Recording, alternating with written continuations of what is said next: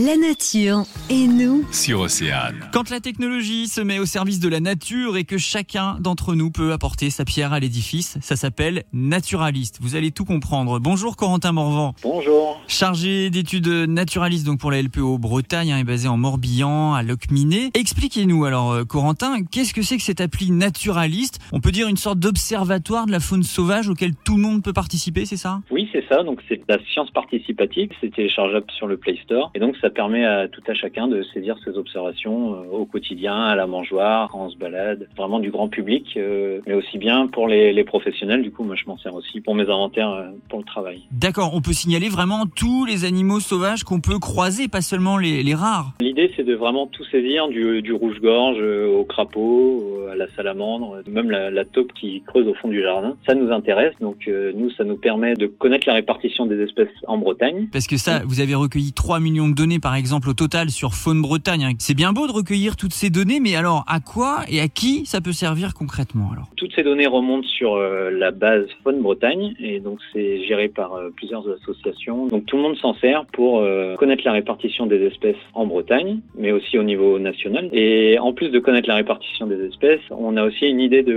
la phénologie. Donc les hirondelles qui arrivent à peu près en mars. Donc on se rend compte grâce aux données de tout le monde que les hirondelles arrivent un peu plus tôt, notamment du fait du réchauffement climatique. Donc tout ça, c'est des données euh, très intéressantes pour nous de voir que les, les hirondelles arrivent de plus en plus tôt, en février. On a même des données en ce moment, il y a deux observateurs qui ont saisi des données d'hirondelles rustiques en ce moment, en janvier. Donc euh, c'est plein de surprises et il faut pas hésiter justement à saisir les, même les espèces communes. Il faut pas hésiter également à saisir les, les données d'animaux retrouvés morts sur les routes. Ces données nous permettent d'analyser un peu les routes les plus accidentogènes, notamment pour les rapaces nocturnes. Donc souvent la chouette effraie qui est également en régression, notamment à cause des collisions avec les voitures. Donc si les gens saisissent leurs données d'animaux morts, on peut faire quelque chose, on peut intervenir. Des données très précieuses, on l'a bien compris. Donc si tout ça vous donne envie au moins d'en savoir plus et peut-être euh, d'y participer, eh bien sachez que l'appli s'appelle donc Naturaliste. On vous met tous les liens évidemment euh, sur oceanfm.com. Merci Corentin. Avec plaisir, merci à vous. Le magazine sur Océane.